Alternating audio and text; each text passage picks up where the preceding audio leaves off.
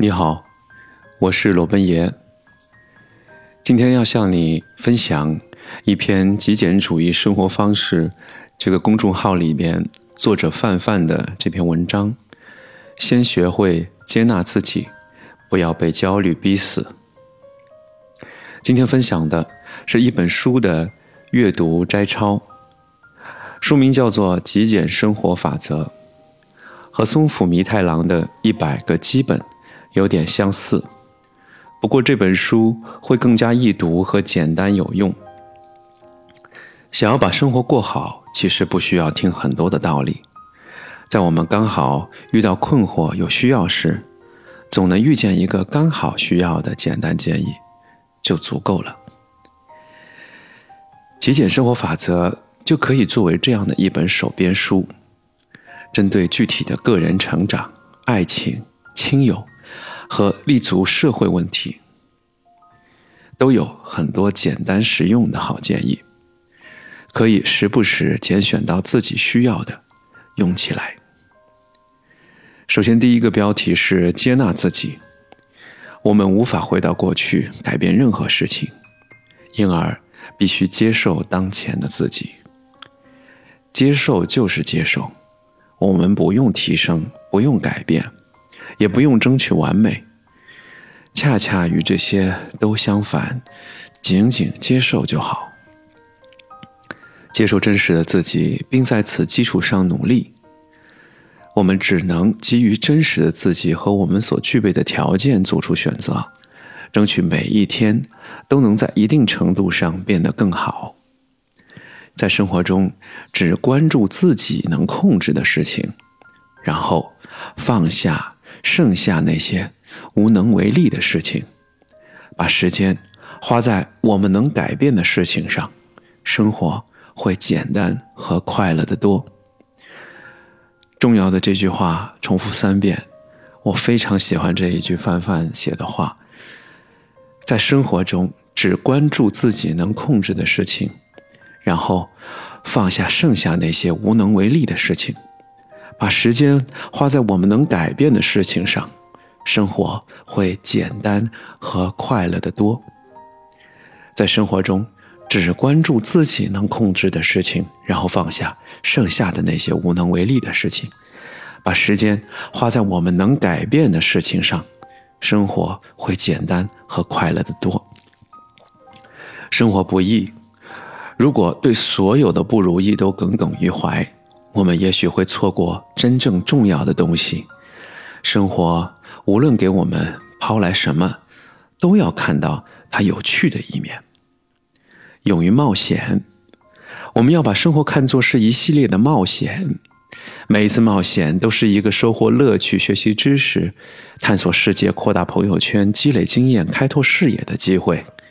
拒绝冒险，意味着我们拒绝了这些机会。每天。都要做好勇敢一点的准备，否则我们会变得停滞和迂腐。每个人都有温暖、安全、干燥的舒适区，但我们必须走出这个舒适区，去接收外面的挑战和刺激，这样我们才能保持年轻和自信。其实我们给了自己大量的限制，我们认为自己不能做这个，不能做那个，会从某件事情中得到乐趣。如果走出舒适区，我们会摆脱对自己的限制，保持学习和成长。如果经历越来越丰富，我们就不会变得迂腐。关于爱情，想办法用超出常规、超出对方预期的方式让他开心，这与钱无关，只是为了给他惊喜。找到能让他开心和高兴的小东西，并表现出我们很在乎他们，让他们知道他们对我们来说有多么特殊，我们有多么在乎他们。珍惜双方之间的共同点，并且接受存在的差异。我们与另一半的相处，也许这样会好很多。如果只是关注和放大差异，我们可能会失去那个本可以让这段旅程。变得更有趣的人。有时我们可能要做一个旁观者，给另一半空间，让他做自己。我们要鼓励我们的另一半适当的走出只有彼此的空间，去重新发现自己的能量和活力。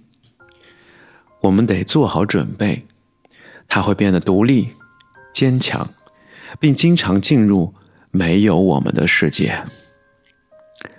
最后的结尾，这个作者范范，他今年的成长主旋律是接纳自己，走出自我，拥抱关系。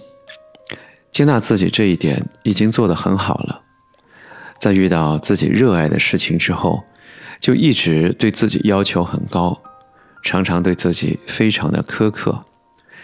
现在，我把所有我觉得正确和值得的事情都放下，只选择我内心真正做的开心的事情去做。毕竟，善待自己才是最重要的。走出自我。是因为从小极度内向的我，内心非常敏感，更多的活在自己的世界，心灵才不会那么容易受伤。知道了所谓心灵僻静这个概念之后，才开始走出自我。刚才作者在文中提到的心灵僻静这个概念，我也去搜索了一下，推荐大家可以去看一下。我看到了。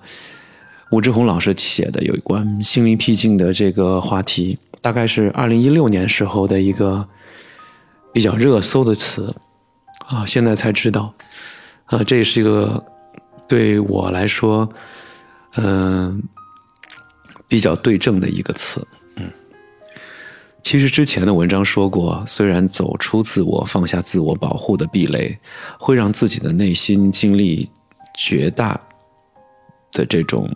撕扯和疼痛，好在内心比较完满，所以心态很好，可以很快的调整和适应，然后变得越来越好。拥抱关系这一块还有待探索，因为我在这块实在是处于极度白痴的状态。对许多人来说，非常简单的感情关系，对我来说。